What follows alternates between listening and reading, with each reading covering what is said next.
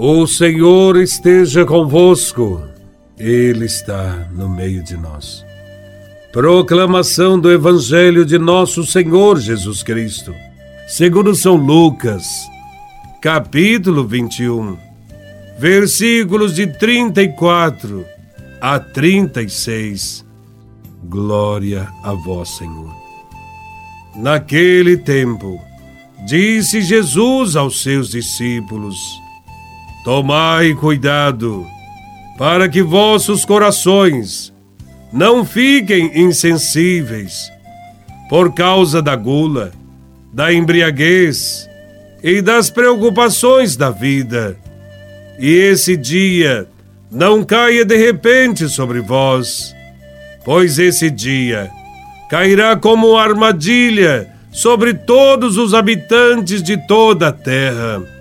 Portanto, ficai atentos e orai a todo momento, a fim de terdes força para escapar de tudo o que deve acontecer e para ficardes em pé diante do Filho do Homem. Palavra da salvação. Glória a vós, Senhor. Este Evangelho é uma exortação à vigilância.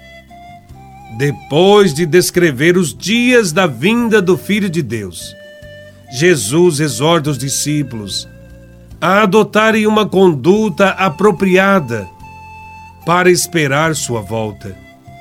Os discípulos, comprometidos com o projeto de Jesus, que favorece os pobres e restaura a dignidade humana, devem estar atentos para não se deixarem seduzir pelas propagandas e pelos projetos de sucesso oferecidos por aqueles que controlam o sistema que escraviza o povo. Temos que continuar anunciando o Evangelho do Reino de Deus por todo o mundo. Temos uma convicção muito clara em nosso coração de que Deus se agrada disso e nos capacita como instrumentos para mantermos a fidelidade a Jesus de Nazaré.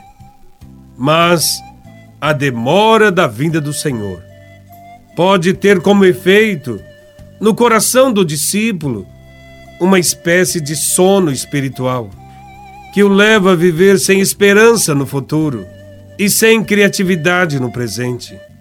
A nossa vida é marcada por preocupações constantes, que são exigências da agitada vida moderna. Essas preocupações muitas vezes acabam por fazer de si mesmas o centro da nossa vida. Na verdade, a gente deixa de viver a vida que a gente quer para viver a vida que é exigida de nós. Quando vivemos muito preocupados com os nossos afazeres, corremos o risco de esquecer de Deus. Quantas são as pessoas que dizem não ir à igreja ou não fazem obras de caridade porque não têm tempo? Estão muito ocupadas com suas coisas pessoais, que não conseguem ir além delas. Quem deixa que as preocupações da vida tomem conta de si, fica insensível e não percebe que os sinais de Deus estão por toda parte, nos interpelando. É necessário vigiar e rezar, para não cair nas ciladas do mal Estar vigilante é estar atento, é estar prestando atenção a todos os acontecimentos, a tudo o que ocorre à sua volta, buscando ver nisto os sinais da proximidade da vinda de Jesus. Uma vida cristã sem esta esperança da vinda do Senhor é uma vida sem alento sem perspectiva da eternidade. Uma vida que passa a ser perigosamente envolvida com as coisas deste mundo e que tem grande probabilidade de ser sufocada por estas mesmas coisas. O comer, o beber, o trabalhar, o divertir-se, o comprar, o curtir a vida são até certo ponto coisas lícitas, porém são armadilhas para nós quando nos deixamos aprisionar por elas. De repente, as coisas acontecem e nós perdemos o rumo. Deixamos a graça de Deus passar e nos sentimos arruinados, vazios.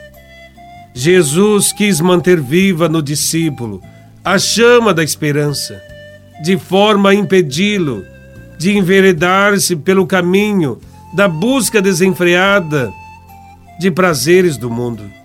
Vigilância e oração são formas de manter viva a esperança. A vigilância não permite ceder à tentação de acomodar-se e levar uma vida medíocre. O discípulo que reza, tudo fará para ser fiel ao Senhor e ao seu reino. A oração o levará a ter uma atenção redobrada para não perder de vista o Senhor que um dia voltará. Esforcemo-nos, portanto, para que sejamos vigilantes, tenhamos uma vida de oração, de santidade, com absoluta fidelidade ao Senhor. Não nos deixemos perturbar por aqueles que desanimaram e deixaram de acreditar na vinda do Senhor. Louvado seja nosso Senhor Jesus Cristo, para sempre seja louvado.